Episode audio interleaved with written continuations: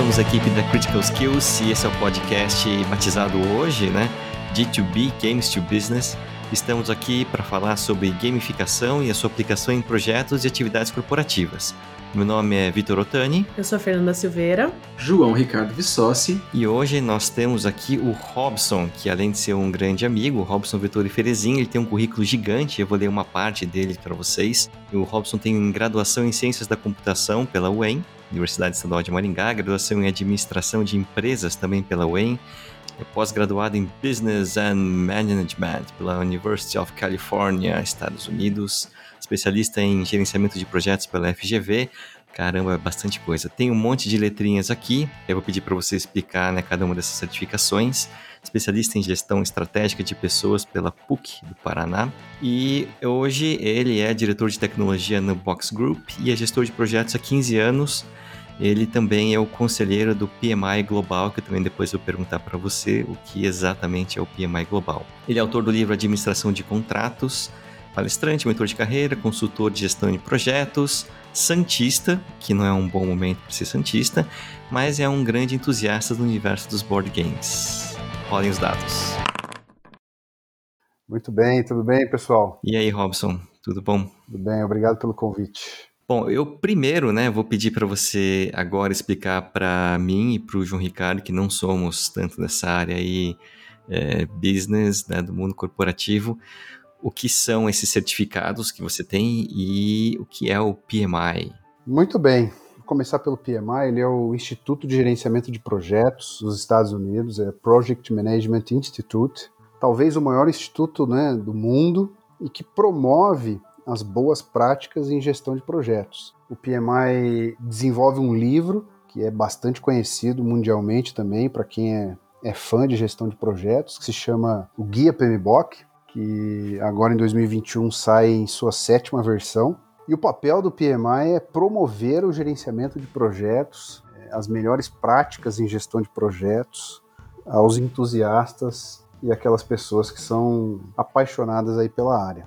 É claro que se nós formos pensar bem, a gestão de projetos ela, tá, ela está inserida aí no nosso dia a dia e no nosso mundo. Hoje, se nós formos fazer um, um churrasco, eu posso dizer que isso é um projeto, uma reforma de uma casa, escrever um livro. Uma viagem para Disney fazer uma viagem para Disney, isso mesmo. Tudo isso é um projeto, porque nós lidamos com custos, com cronograma, com qualidade, com pessoas, e tudo isso faz parte do, do mundo do gerenciamento de projetos. Né? Eu, como especialista em gestão de projetos, tenho um pouco mais de facilidade em conduzir os projetos para que eles obtenham sucesso.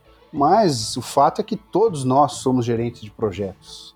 A gente não percebe, mas no dia a dia nós estamos a todo momento gerenciando uma série de projetos. A diferença é que é, os gestores de projetos e, e, os associados ao PMI utilizam uma metodologia através do livro, né, do guia PMBOK, para poder ter maior chance de sucesso, por exemplo. Com relação às certificações, é, talvez a mais conhecida é a PMP, que é do profissional de gerenciamento de projetos. Ela é uma certificação bastante renomada e conhecida mundialmente, no qual atesta que você possui profundos conhecimentos em gestão de projetos. Para vocês terem uma ideia, é uma certificação que apenas para você poder submeter a prova para fazer a prova, você precisa comprovar 4.500 horas em gerenciamento de projetos nos últimos três anos. Então, não é qualquer pessoa que também pode lá simplesmente se aplicar para a prova e se tornar elegível. É uma, uma prova bastante complexa e que, de certa forma, tem a sua relevância. Né? Tem uma outra certificação importante, que é a PMO-CP, que é uma certificação voltada para escritório de projetos. Ela tem um nível assim é, mais voltado para o business, para o negócio, para a formação de gestores de projetos, né? É, padronização de projetos em grandes organizações. Então, se uma organização possui uma série de projetos simultâneos, você, como conhecedor do escritório de projetos, consegue conciliar uma série de projetos e integrar uma série de projetos de uma forma mais facilitada. E outras certificações aí menos importantes, talvez a ITIL tem uma certa relevância por se tratar de uma certificação para gestão de serviços de TI. É, a certificação Scrum Master também é bem, é bem legal, ela também é uma certificação bem parecida para gestores de projetos, mas é voltado é muito mais voltado para projetos ágeis. E uma outra certificação legal que está bem na moda né, atualmente, que é a DPO, que é a Data Protection Officer. Esse certificado ele atesta que eu possuo conhecimentos aí em privacidade de dados, já que aqui no Brasil nós estamos aí com a Lei Geral de Proteção de Dados rodando né, há pouco tempo, desde agosto, setembro do ano passado. Então é uma certificação bem importante que hoje faz parte do meu dia a dia também. Eu sou consultor em privacidade de dados e também é uma certificação importante, relevante né, para o mercado atualmente. Outras de menor importância aí, eu acho que a gente pode passar. Pô, é bastante coisa, hein? O João Ricardo quer fazer uma pergunta, ele levantou a mãozinha virtual aqui. é muito bom isso, né? É, ele fica pulando a imagenzinha. A gente já teve outros momentos de conversas com a Fer sobre a questão de gestão de projetos e tal. E quando eu vejo alguém falando sobre gestão de projetos, me parece uma coisa altamente corporativa, né? Altamente organizacional e tal. Mas aí você começou dizendo que se planeja uma viagem é um projeto. Se você vai construir a casa é um projeto, né? Uhum. E na área acadêmica, que é de onde eu venho, a gente trabalha essencialmente com projetos, né? Projetos de pesquisa. E ele envolve todo esse processo. Você controla orçamento, você controla pessoal, você controla desenvolvimento, né? E um pouco do que eu gosto muito de fazer é trazer os conceitos dessa área corporativa que eu peguei lá da parte mesmo de, de gestão de projetos e tentar trazer para o mundo acadêmico, que é super interessante, né? Mas assim, dentro da tua explicação, o que, que um gestor de projeto faz? Vai lá, você senta todo dia na frente do teu computador para trabalhar e o que, que você faz como gestor de projeto? Boa pergunta.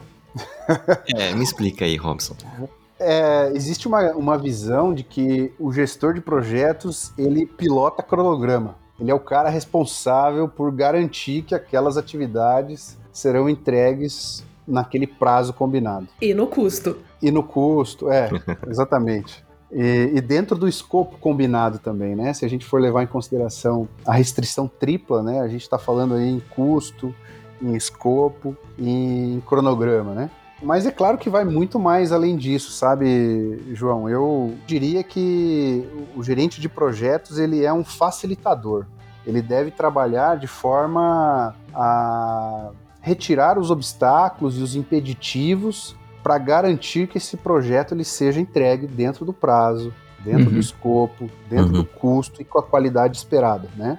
E é claro que pilotar cronograma é uma das atribuições para que isso aconteça, né?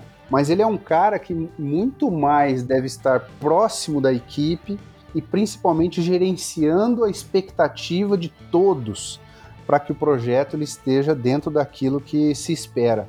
É natural que um projeto atrase, é natural que um projeto tenha conflitos, é natural que a gente tenha que fazer um ajuste de escopo, é natural que um orçamento passe aqui ou ali.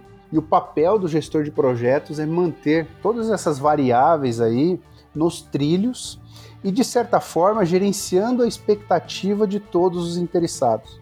Existe uma área do gerenciamento de projetos que é a gestão das partes interessadas, que nada mais é do que você cuidar das expectativas de todos aqueles que estão interessados no seu projeto, seja o seu cliente, seja a sua equipe, seja o seu fornecedor, seja o dono da empresa, né? Então, todas aquelas pessoas que são interessadas no seu projeto, elas precisam estar a par. E como é que você faz para deixá-las a par? Gerenciando as expectativas dessas pessoas. Então, eu diria que o gestor de projetos ele tem muito mais um papel de facilitador do que qualquer outra coisa. Parece difícil. é, aliás, essa era a minha próxima pergunta, né? Fernando, não sei se você quer também comentar alguma coisa, mas o que eu ia perguntar é assim, então tá bom, né? Você me falou né, a função do gerente de projetos e eu meio que entendi puxando aqui um pouco mais para minha área que a gestão das expectativas e das pessoas é a parte mais complicada, é isso mesmo? Eu diria que sim. O gerenciamento de projetos ele é composto né, por algumas áreas de conhecimento que nós, nós chamamos na, na gestão de projetos, que envolve né, isso que vocês comentaram aí: custo, escopo, cronograma, integração, comunicação, entre outras. Uma das áreas diz respeito à gestão de pessoas. Existe uma máxima né, do gerenciamento de projetos que é: se você não entende de pessoas, você não entende de projetos. Quem faz realmente as coisas acontecerem e garante que nós tenhamos sucesso no nosso projeto são as pessoas. Então, antes de ser um bom gerente de projetos, é bem importante que você seja um bom líder também. Então, eu diria que sim, o mais difícil do gerenciamento de projetos é gerenciar pessoas, sem dúvida nenhuma, na minha opinião. É, eu tô dentro de uma organização e a gente tem um desafio bem grande que os gerentes de projeto eles não são a liderança oficial das pessoas que estão no projeto com ele. Uhum. Então, acho que esse talvez essa liderança que é matricial, que é temporária, que é dentro de uma de um período de tempo, é, pelo menos na minha experiência, é o que exige mais dessa habilidade de um bom gestor de projetos, porque ele vai ter que ganhar rapidamente esse time e ainda ter que gerenciar a liderança direta dessa pessoa, porque quase sempre no projeto de TI vai dar conflito entre a atividade de projeto e a atividade do dia a dia da pessoa. Muito bem. Isso que a Fernanda colocou é bem interessante, porque é uma estrutura em que o gerente de projetos ele não tem autonomia sobre a equipe a equipe ela está ligada a um outro gestor funcional. Então, ele tem autonomia sobre o projeto, mas não sobre as pessoas. E é bem difícil mesmo você conseguir conduzir essa equipe, que não é sua, vamos dizer assim, né, para o sucesso do projeto e a todo momento prestar contas e negociar com o gerente direto dessa equipe. Então, o desafio ele fica substancialmente maior nessa estrutura que a Fernanda comentou, sem dúvida nenhuma. Mas como é que vocês resolvem ou minimizam esse problema, porque é um baita problema, né? Eu sei por experiência própria, é um baita problema. É, assim, é importante que a gente, antes da gente iniciar o projeto, estabeleça alguns acordos, né? Tanto de tempo de dedicação, até onde vai a sua autonomia. Você, de certa forma, precisa conquistar o, o gestor direto dessa equipe, passando para ele a importância do projeto para a organização, o quanto que isso vai impactar nos negócios e, e, de certa forma, ele ser um apoiador também desse projeto. Eu diria também que o papel do gestor de projetos a todo momento é voltado para o relacionamento interpessoal. Então, se você conseguir se relacionar bem com o gestor direto, com essa equipe, fazer alguns acordos, né, com relação à dedicação ao projeto, ao mínimo esperado de qualidade, até o orçamento, porque, poxa, vamos precisar fazer uma hora extra, mas esse recurso ele não é seu.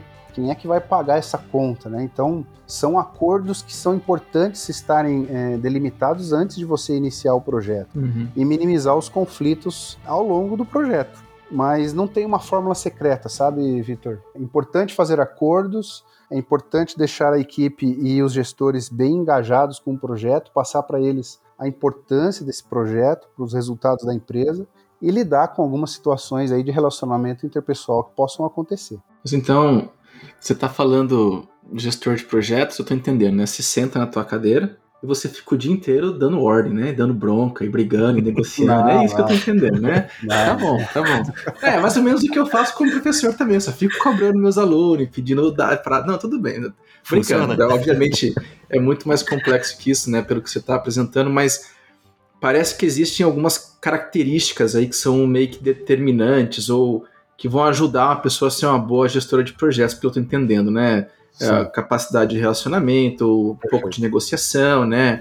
Isso. E, bom, que habilidades são essas, cara? Que habilidades que fazem um bom gestor de projetos? Vamos lá. Muito bem. Até existe um estudo, isso já até já saiu em uma série de referências em, em, projetos de que o percentual em que um gestor de projetos precisa conhecer tecnicamente de gerenciamento de projetos é muito menor do que as soft skills desejadas, né? Então, o primeiro ponto é você conhecer bem a parte teórica e técnica do gerenciamento de projetos, você saber do que, que você está falando, né? Mas mais do que isso, como você comentou, João, existe uma série de habilidades aí, competências que são relevantes para o gestor de projetos, né? Eu diria que a liderança é o principal, talvez junto com a liderança, a comunicação. Você precisa se comunicar a todo momento e a todo instante uhum. com as partes interessadas. Uhum. É uma compra que você fez para o seu projeto que está com atraso, é o cronograma que vai estourar o prazo e você precisa se comunicar com o seu cliente, é aquela alteração de escopo que você precisa documentar para que fique registrado e ninguém tenha mais dúvidas de que o projeto mudou, né? Então, eu diria que as duas principais habilidades são liderança e comunicação, mas relacionamento interpessoal, habilidades de negociação, uhum. como você colocou bem, né? E não é negociação de preço. A negociação de preço ela é uma pequena parte do gerenciamento de aquisições. Uhum. Isso se o seu projeto tiver aquisições, né? Sim. Como a Fernanda é, é da área de TI, é, a, a, área de TI lida muito pouco com aquisições. Você não precisa comprar um, um cimento, um material, né? Eventualmente um computador ou eventualmente um software para você desenvolver o seu produto, mas a negociação de aquisições ela é a menor parte do gerenciamento de aquisições. Você precisa negociar com a sua equipe a todo momento. Olha, nós temos um prazo para cumprir até hoje, até a data de hoje. Posso contar contigo para que você passe do horário amanhã. Eu preciso que você embarque num domingo para a gente conseguir entregar o projeto dentro do prazo e bem naquele dia é o aniversário da esposa. Então a negociação ela vai muito mais além do que preço, né? Eu diria Sim. que é uma das, das grandes habilidades também. Ô Robson, a gente falou é, em um outro episódio de como que as equipes elas começam, né? Uma coisa todo mundo é muito muito feliz, né? Parece até o começo lá do Big Brother, todo mundo super entusiasmada, vamos fazer dar certo, né?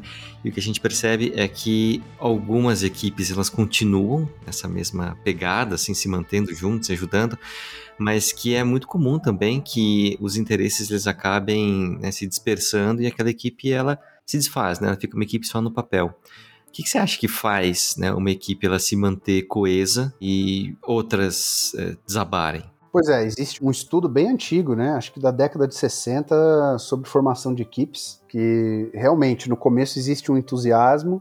A segunda fase de uma formação da equipe está relacionada a conflitos. É neste momento em que a equipe ou se torna uma equipe coesa ou ela caminha aí para desabar, que foi o termo que você utilizou, né?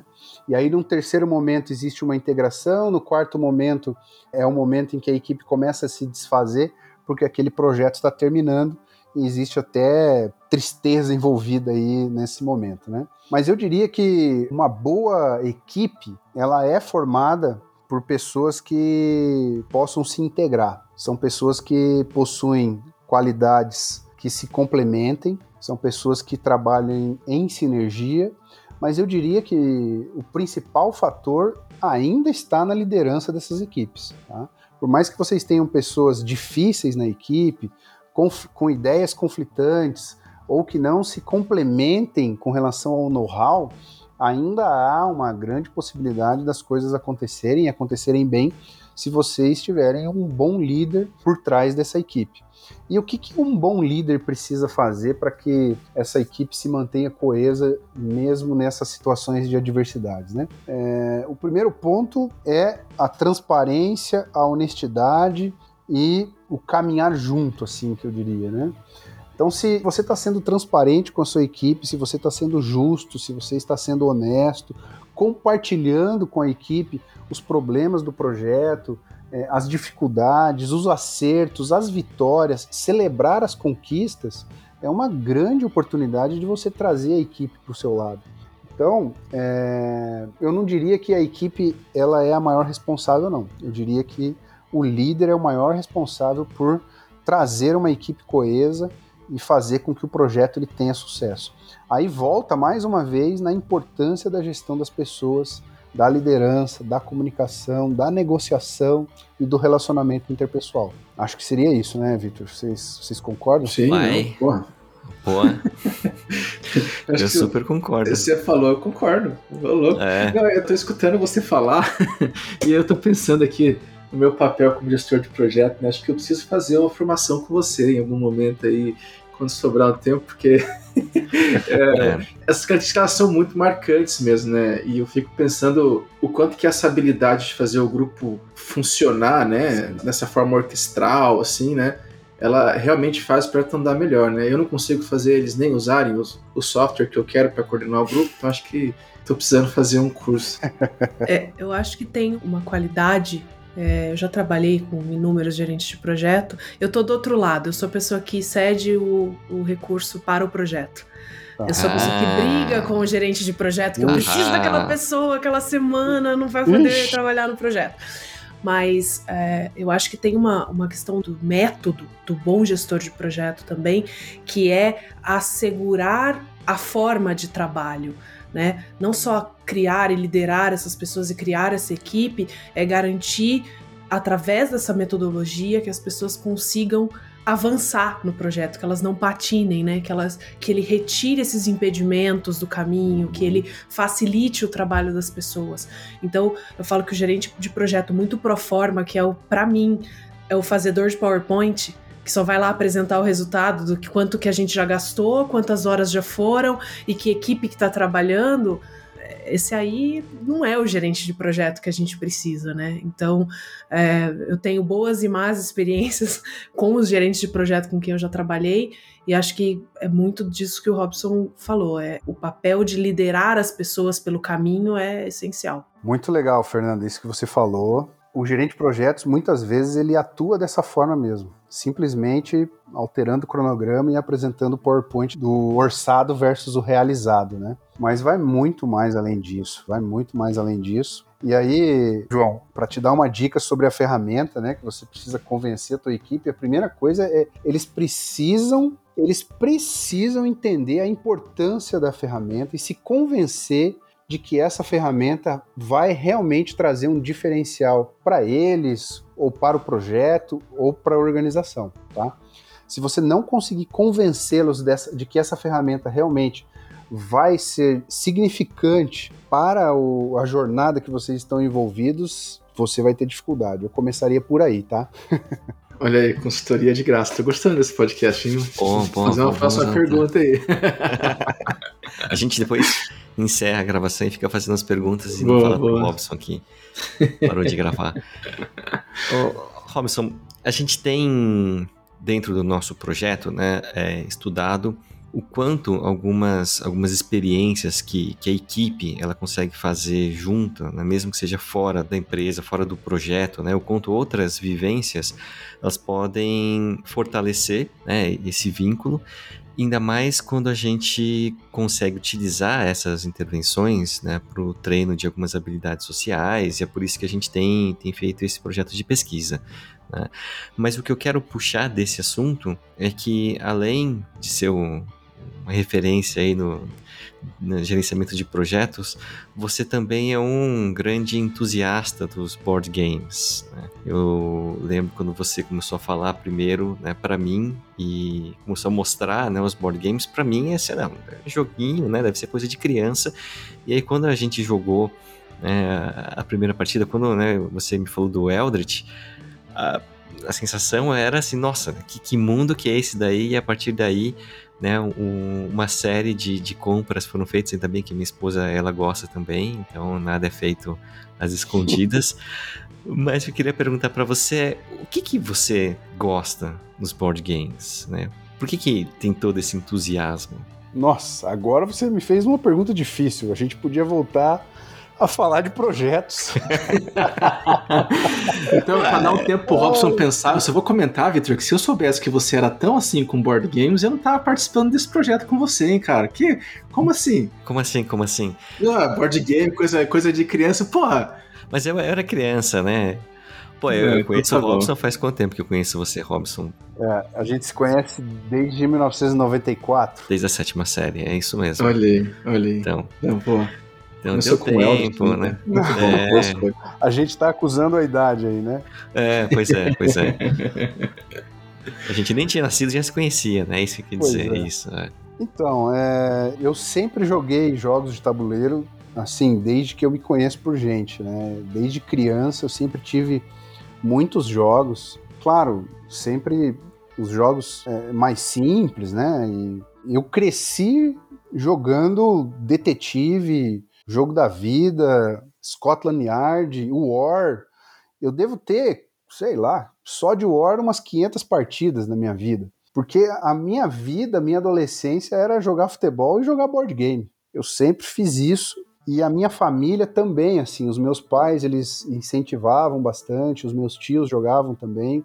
E eu levava esse hobby é, para os meus primos. Né? Eu tenho quase 20 primos e quando a gente ia na casa da avó, eu levava os jogos de tabuleiro. Até hoje é assim, para vocês terem uma ideia. Então eu sempre cresci nesse mundo de jogos de tabuleiro e quase todas as vezes que eu ia nas lojas de brinquedos eu procurava por algum jogo novo e nunca encontrava. Nunca encontrava porque é, os jogos modernos, né, eles são realmente é, mais recentes, mas mais no Brasil, é, aí, aí que a coisa fica mais difícil mesmo, né? Sim. E, e, em 2014 eu estava fazendo uma, uma especialização nos Estados Unidos e numa loja lá eu olhei assim numa prateleira um jogo de tabuleiro que se chama Pandemic. Não sei se vocês conhecem, já ouviram falar. É um, uhum. é um jogo cooperativo. Sim, sim. E eu olhei e falei, nossa, um jogo de tabuleiro que eu não conheço, né? Vou levar. Comprei o jogo, trouxe para o Brasil.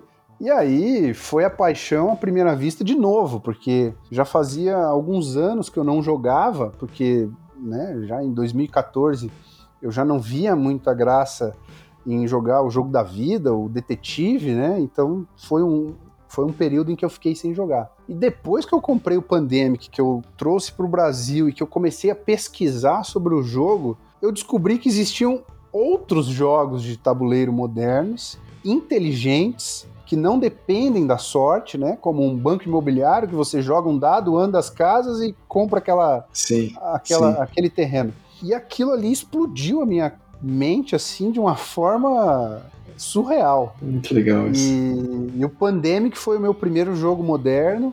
E aí comecei a pesquisar sobre jogos, comecei a ver que tinha algumas lojas no Brasil que vendiam jogos modernos. E aí foi um caminho sem volta, né? Hoje a minha vida ela gira em torno do board game. Eu falo, pesquiso, leio e comento board games todos os dias. Olha aí. É um absurdo.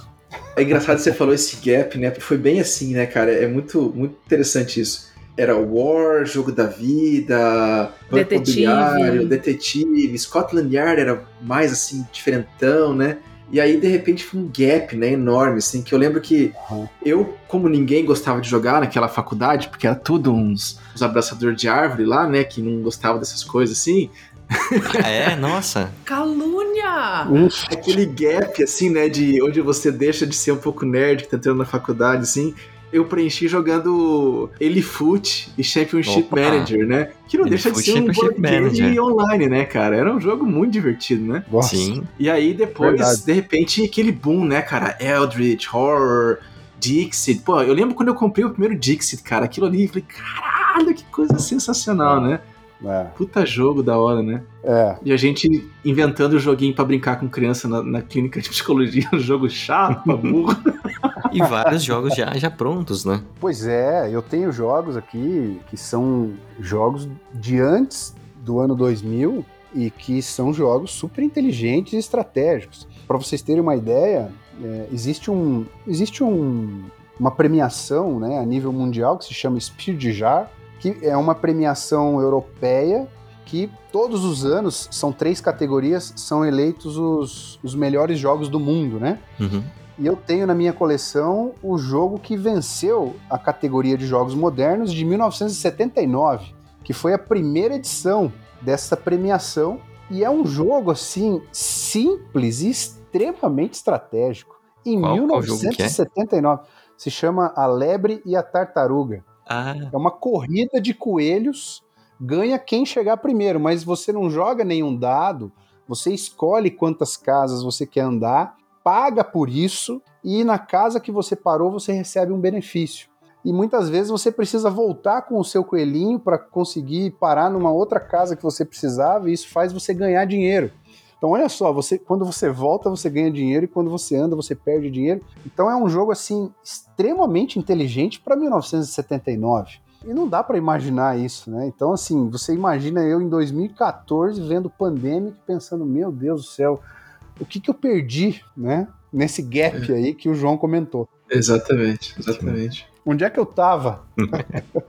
tava jogando Winning Eleven, né? Exatamente, é. Quando você fala né, assim, da, dessas é, habilidades que podem ser trabalhadas né, no, com o uso de board games, quais delas você consegue já relacionar diretamente com as habilidades que um líder, que um gestor precisa né, no projeto? É, até falando um pouquinho da psicologia, que não é minha área, né? Se você entregar um jogo de tabuleiro ali para 6, 10 participantes, você consegue identificar uma liderança ali facilmente, ou duas, para um papel de gestor, para um papel de gerente de projetos. Né? O líder é aquela pessoa que normalmente domina um grupo, né? é a pessoa que lê o manual, é a pessoa que toma a iniciativa para explicar o jogo. Então você já consegue identificar ali no jogo de tabuleiro algumas características ou soft skills para identificar um bom líder.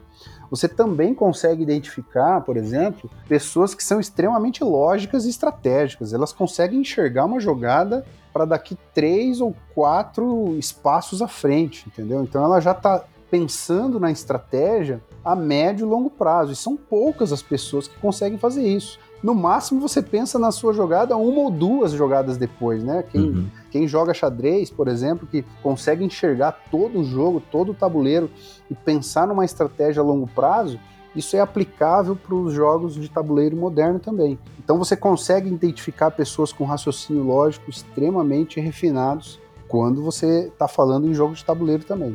Então é muito legal, assim, né? É, Sim, muito legal isso. A gente consegue aplicar isso em uma série de conceitos e áreas diferentes, né? Essa coisa de perceber as habilidades, né? É, eu sei que o, o foco não era esse, mas eu fico pensando também em sessões de RPG, por exemplo, quando você entra num combate, que é um combate que vai demorar um tempo enorme, assim, umas coisas que me fascinam muito, que eu gosto muito de combate, é isso, né? Você ficar pensando 5, 6, 7 ações na frente dos seus colegas e ver como é que você vai se posicionar, né?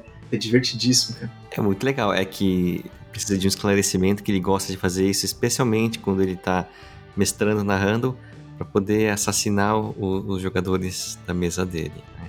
Da mesa não, só quando o Victor tá lá. É, é focado. Aí você tá armando aquela jogada, a pessoa antes de você faz uma coisa, você pensa assim, ok. É, adaptação, dar. né? Aí, aí vem a tua vez, o que você vai fazer? Ah, não sei, ah, uhum, preciso pensar, uhum. ah, não tá preparado.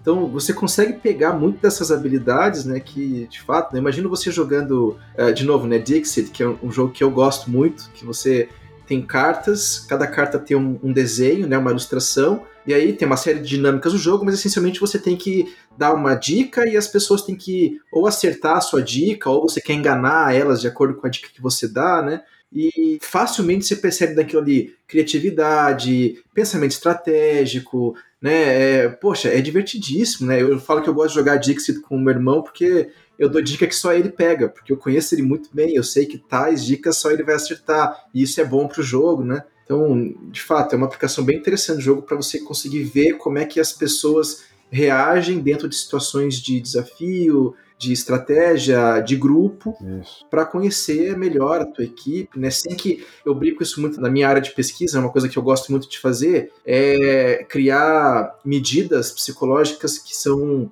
eu chamo de stealth, né? Que são escondidas, né? Então, como é que você consegue fazer mensuração de alguns processos psicológicos sem que a pessoa saiba que está sendo mensurada para tentar tirar o fator de desejabilidade social, um fator de aprendizagem, né? E os jogos parecem ser uma ótima oportunidade para isso, né? Com certeza. Você falou em criatividade, é outra soft skill aí, outra competência que é colocada à prova em todo momento também.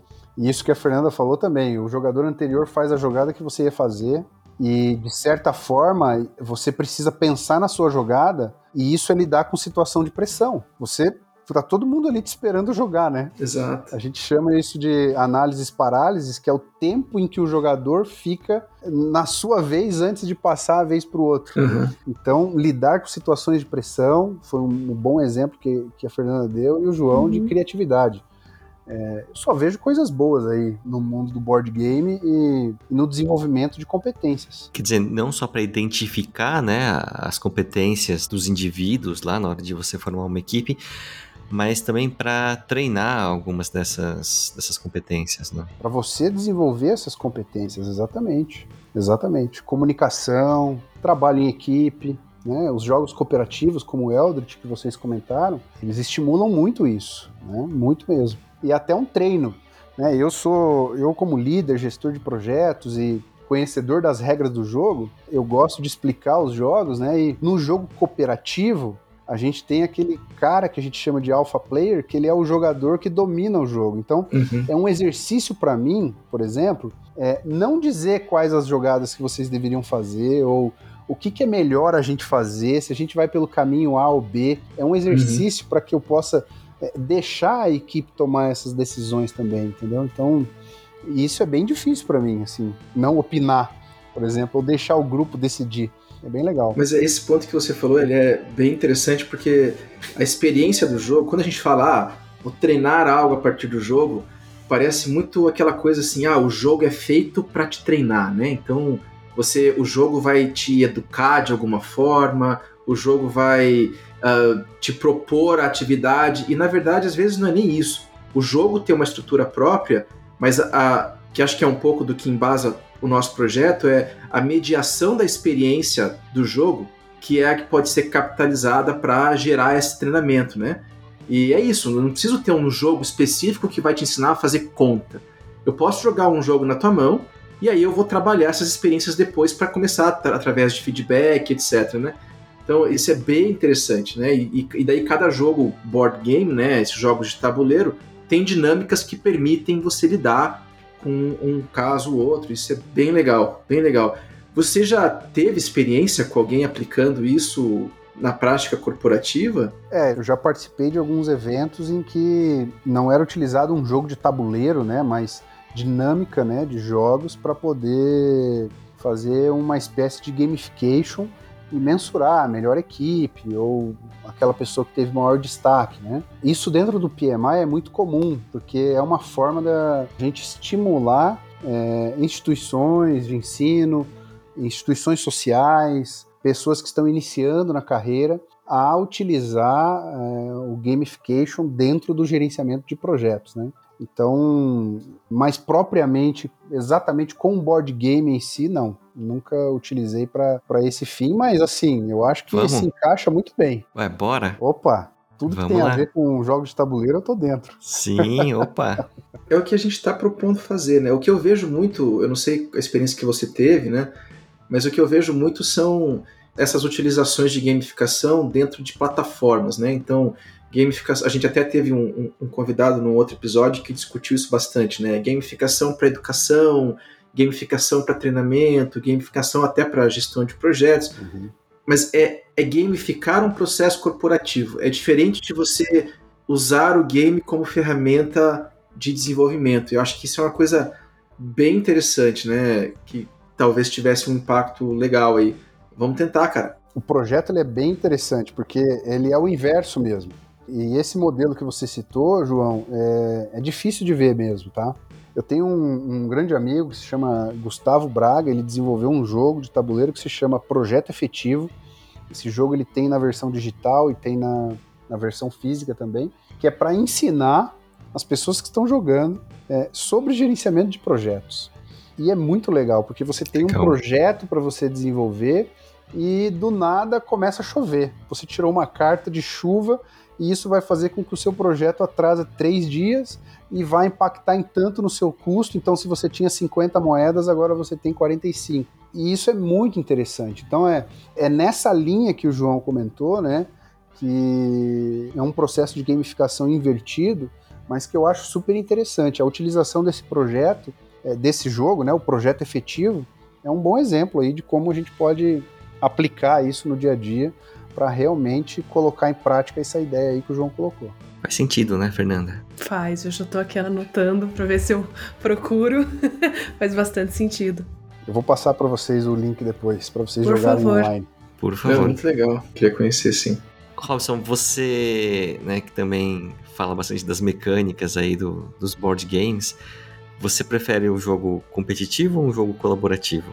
Tô perguntando isso porque eu vou linkar depois, né? Já que a gente tá falando de, de treinar algumas habilidades, algumas soft skills, eu acho que a gente consegue treinar inclusive em board games competitivos, né? Com certeza. A primeira coisa que a gente precisa aprender num jogo competitivo é saber perder, né? e isso, às vezes, desde criança, isso é, é interessante. Mas peraí, não pode, não pode erguer o tabuleiro e jogar as peças do pra cima, irritado Pois assim? é. Sério? Não pode fazer tava- mais isso, viu? Achei que tava valendo, porra.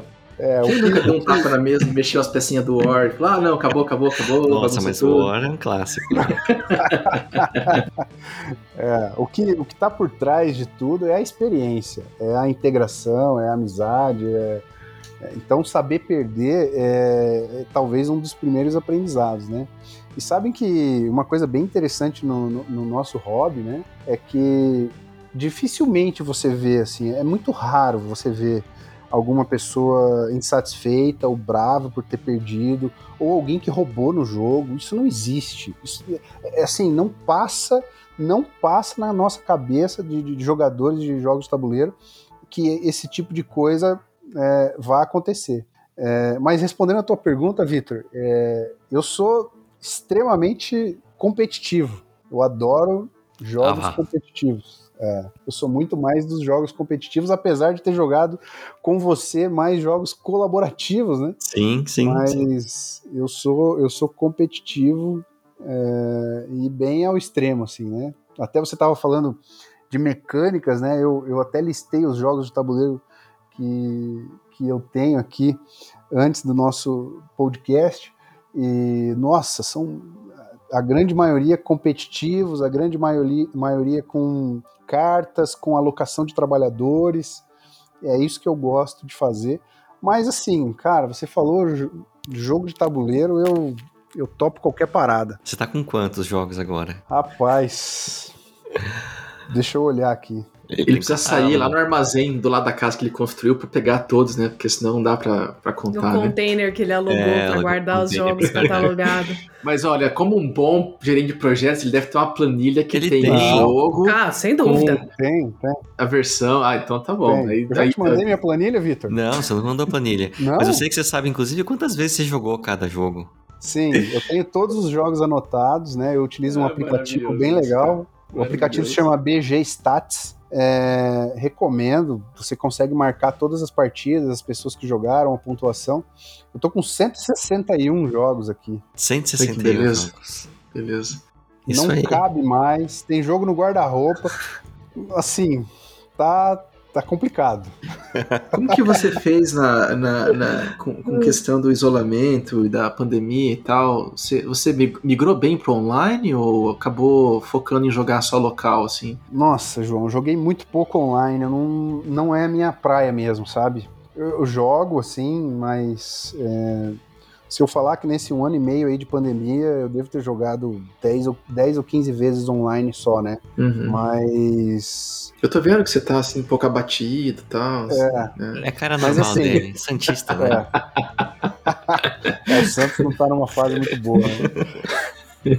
Mas a minha esposa, ela, ela gosta de jogar também. É, legal. E, e isso, isso contribui bastante, né? Talvez não naquele ritmo que eu gostaria, sabe? Sim, Por mim, sim. eu jogaria todos os dias, né? Mas ela, ela me apoia bastante. De vez em quando até me chama para jogar. Legal. É, eventualmente, quando a gente vai visitar os nossos pais, assim, é, os nossos pais jogam também. Aqueles Legal. jogos mais simples, mais party game, né? Então isso tem diminuído aí a minha frustração. Ah, legal. Legal, Mas é complicado, é um período bem, bem difícil. Bem difícil mesmo. né? Sim. O que mais me deixa agoniado, Vitor, sabe o que é? É pensar assim, desses 161 jogos, eu devo ter de 30 a 40 que eu não joguei ainda. Lógico, né? Mas é-. E eu olho pra estante e isso me dá um, um desespero, assim, sabe? Uma, uma agonia. Eu não, eu não consigo nem explicar isso, sabe?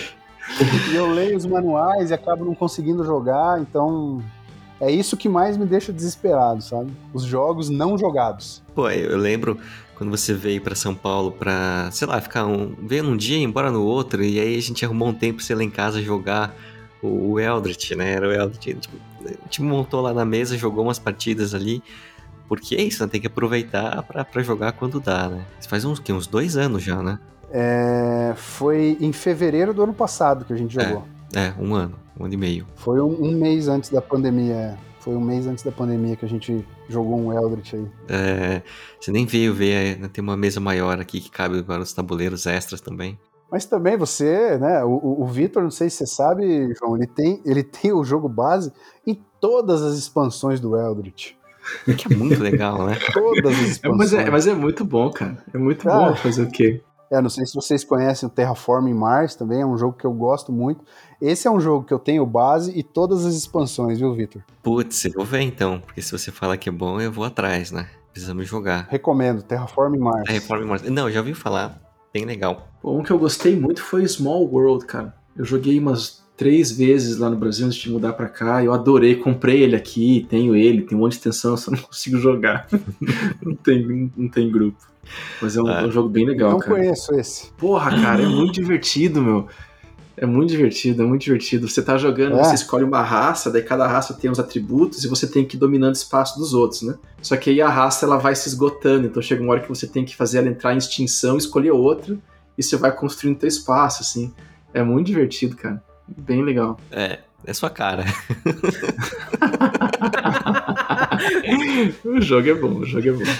Eu não consigo acompanhar vocês porque eu parei nos clássicos e aí é, eu ganhei um videogame e aí eu ganhei um PC gamer e aí a minha vida acabou. Dá tempo Você ainda, tá- porque. Você tá, você tá num processo Mas de olha, reconstrução é. agora, nós vamos resolver isso. Não, pra também. não dizer que eu não tenho, eu tenho jogos de tabuleiro aqui. A gente tem War, eu tenho Mega Senha, Mega Senha. super recomendo. Não é um board game, mas é muito divertido.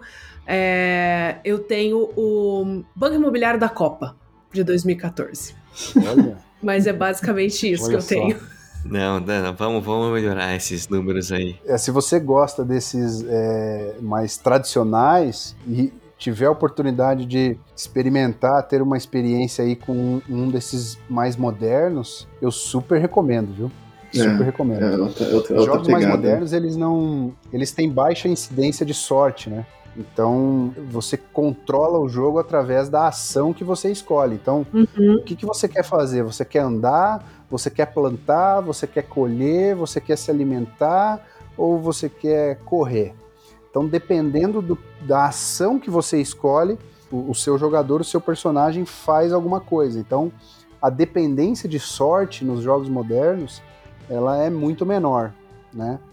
Agora, em jogos cooperativos, ou, ou melhor dizendo, né, em jogos Ameritrash, que são chamados Uhum. jogos mais temáticos, existem uma série de rolagem de dados que aí sim é, fazem uso da sorte. Mas hoje, grande parte dos jogos não utilizam dados mais. Isso é bem São os interessante. euros. São os jogos euros, exatamente. Super recomendo. Ah, legal, cara. Eu acho que assim, né? é, quando a gente pensa né, no- nos board games, eu acho que existe ainda uma barreira, né? Que era a barreira que eu tinha, né? Falei assim, não, mas joguinho, né? Joguinho de tabuleiro. E aí quando você começa a ver os jogos modernos, que tem toda uma mecânica, uma estratégia, tudo muito bem pensado, né? É, e você consegue trabalhar desde essas habilidades de raciocínio, né? De, de estratégia, né, até essas soft skills, né? Assim, como é que você perde um jogo ou como é que você, né, lida com o coleguinha que fez uma ação que prejudicou, né, a, a sua próxima ação e como é que você trabalha isso dentro do board game, né? E você consegue levar essa situação, esse aprendizado para a vida, né? Para situações, por exemplo, no, no trabalho, no projeto. É isso que a gente tem pensado com o nosso projeto, né? Com Critical Skills. Vamos fazer uma rodada de encerramento do episódio. É o primeiro episódio que o Robson participa, a gente vai chamar ele várias vezes aqui ainda. Fernanda, ah, tem- agora aguenta, pô. Eba! Agora Mas a, a gente pode discutir casos específicos, né, cara? Se vamos escolher um board game, vamos discutir, vamos destrinchar a habilidade, né, cara? Acho que é, é bem, bem Pô. bacana, assim. Eu acho que sim. Por que não? Fernanda, quer fazer a- as considerações finais? Ah, eu vou agradecer o Robson. Eu, eu sinto que um, um novo mundo, pra mim, desconhecido ainda, tá, tá apareceu aqui hoje, né? Olhar que tem ainda uma série de outras ferramentas e outros tipos de jogos para além dos que eu já conheço que dá para usar dentro da iniciativa que a gente pensa aqui como projeto, né? É, então, agradecer a participação dele por trazer mais esse assunto e agora me deixou curiosa para Sim. É investir mais investimento, né? Dinheiro sempre em jogos. isso. Veja só, investimento. Obrigada, Robson. Eu que agradeço você, Fernanda. Re recomendo né, conhecer um pouco mais da, desse mundo, né? E realmente é um investimento financeiro também, porque os jogos eles não são baratinhos, né? Além do dinheiro, a gente investe tempo, a gente, né? investe nas amizades e tem um lado positivo também, né? Que é investir nas amizades, na, no relacionamento. Então, só tem coisa boa aí. João, quer falar alguma coisa? Tá me devendo uma rodada de board game aí, hein, Robson? Pô, eu vou te caçar nos aeroportos aí um dia pra gente jogar lá esperando no avião, porque é só lá que a gente se encontra, né? Não, foi muito bacana é, te encontrar então... aquele dia e te ver aqui de novo. Quem sabe a gente consiga marcar aí, rosteado pelo Vitor, um dia. Vai ser muito legal. Legal, João. Fiquei muito feliz em te encontrar aquele dia e aqui de novo. Comentei com o Vitor, cara, que legal. Muito bom. Sim. É, vou começar a carregar um, um pocket na mochila isso aí. aí. É isso aí, Boa. isso, putz, eu comprei aquele lá. Deep Sea é, Adventure. Pra baixo. É, o jogo é pequenininho, ele tem quatro dedos de altura por três de largura. E é um grande jogo numa pequeníssima caixa. Muito legal. Muito bem. Então, Robson, agradecer aí a sua presença. Eu achei que a conversa foi um pouco mais séria, né? O Robson tá aí na persona dele de manager, de PMI manager, sei lá se é essa sua definição, mas eu sei que a gente vai se falar aí no sábado e a gente tem um outro projeto para gerenciar, que é a nossa viagem frustrada, né? Frustrada pela pandemia. Mas tudo bem. Pelo menos agora a gente conversa aqui no, no é. podcast sobre board games e a gente espera você aí nas próximas. Cara, obrigado pelo convite, muito obrigado vocês todos aí pelo convite, participação.